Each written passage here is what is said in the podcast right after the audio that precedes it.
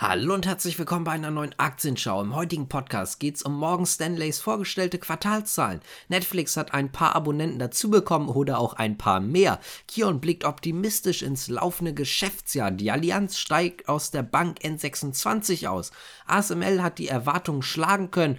Tesla senkt die Preise erneut und im Übrigen wurden auch die Zahlen vorgestellt. Wir fangen jetzt hier direkt an mit Morgan Stanley. Im ersten Quartal ist das Nettoergebnis im Jahresvergleich gesunken und zwar um 19% auf 3 Milliarden US-Dollar. Die Erträge sind um 2% auf 14,5 Milliarden US-Dollar gesunken. Ganz positiv war die Vermögensverwaltung. Dort konnte man einen Anstieg der Erlöse von 11% verbuchen. Allerdings war das Handelsgeschäft mit Aktien und Anleihen ziemlich schwach. Auch Zahlen vorgestellt hat Netflix, auch unter anderem ihre Kundenzahlen. 1,75 Millionen neue Kunden gibt es, also insgesamt hat man nun 232,5 Millionen Nutzerkonten. Das wurde zu den normalen Quartalszahlen nochmal mit dazu berichtet. Selbstverständlich kann man schon sagen, der Umsatz von Netflix hat sich verbessert und zwar von 7,87 Milliarden US-Dollar auf 8,162 Milliarden US-Dollar. Das ist trotzdem leicht unter den Analystenschätzungen. Die lagen bei 8,17 Milliarden US-Dollar. Der Gewinn hingegen ist besser als die Analystenschätzung. Trotzdem ist er gesunken und zwar um 18% auf 1,3 Milliarden US-Dollar. Das ist auf die Aktie runtergerechnet 2 US-Dollar 88. Erwartet wurden tatsächlich nur 2 US-Dollar 86 je Aktie.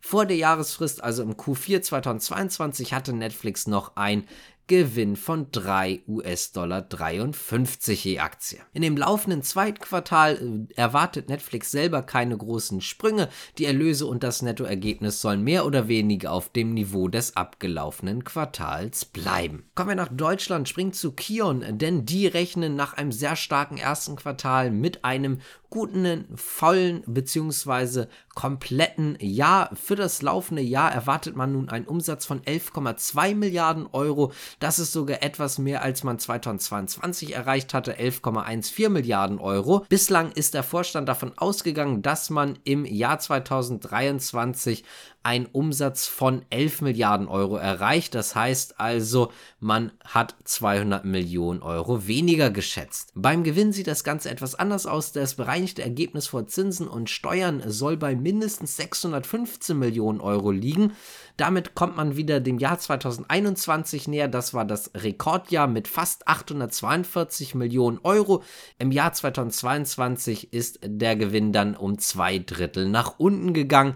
Also man würde dem zumindest näher kommen, wenn auch nicht ganz in die Region. Bleiben wir bei zwei deutschen Unternehmen und zwar die Allianz und auch N26. Hierbei handelt es sich um Gerüchte, die von der Financial Times aufgegriffen wurden. Es heißt, dass die Allianz gerne die Anteile an N26 verkaufen würde und zwar für etwas mehr als 150 Millionen US-Dollar. Damit würden sie rund 5% der Anteile verkaufen. Das wäre dann auch ihr kompletter Bestand. Das heißt also, sie möchten komplett aus der Bank N26 aussteigen. So ganz genau weiß man nicht, wie viele Anteile die Allianz hat. Deswegen ist das hier nur ein Schätzwert. Im Jahr 2018 ist die Allianz dort also bei N26 eingestiegen und nun möchten sie die Anteile gerne verkaufen. Übrigens, die Allianz ist aktuell noch, solange dieser Verkauf nicht stattfindet, einer der größten oder sogar der größte Investor der Bank. Die Allianz selber wollte sich dazu nicht äußern, genauso wie N26.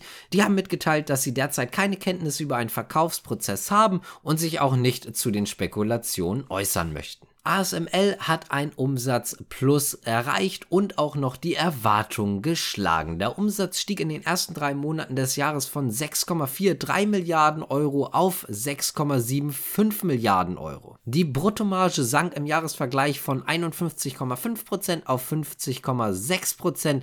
Unter dem Strich konnte ASML 2 Milliarden Euro verdienen, verglichen mit 1,8 Milliarden Euro im Vorquartal. Im Übrigen ist es so, dass man die Zahlen im Gegensatz zum Vorjahreszeitraum nochmal deutlich verbessern konnte. Die Nettobestellungen sind im Vergleich zum Vorjahr um knapp 7 Milliarden auf 3,75 Milliarden Euro gesunken. Trotzdem geht man davon aus, dass im Jahr 2023 und 2024 die Markterwartungen erreicht werden können. Das hat zum Beispiel auch nochmal ein Analyst von der JP Morgan bestätigt. Er ging in einer frühen Einschätzung davon aus, dass die Markterwartungen im Jahr 2023 und auch 2024 trotz der niedrigen Aufträge oder des niedrigen Auftragsniveaus erfüllt werden können von ASML, solange Bestellungen nicht mehr storniert werden würden. Für das zweite Quartal geht ASML übrigens von einem Umsatz zwischen 6,5 und 7 Milliarden Euro aus, mit einer Bruttomarge zwischen 50 und 51 Prozent. Die Jahresprognose, die ja schon vorgelegt wurde, wurde nochmal bestätigt. Der Umsatz soll um mehr als ein Viertel steigen, die Bruttomarge soll im Vergleich zum Vorjahr leicht verbessert werden. Damit kommen wir auch zu den letzten Nachrichten und zwar erstmal mal zu Tesla mit den Preissenkungen, denn auf der US-Seite des Unternehmens wurden die Preise weiter gesenkt. Das Model Y wurde jetzt um 3000 US-Dollar reduziert. Auch das Model 3 wurde nochmal um 2000 US-Dollar reduziert.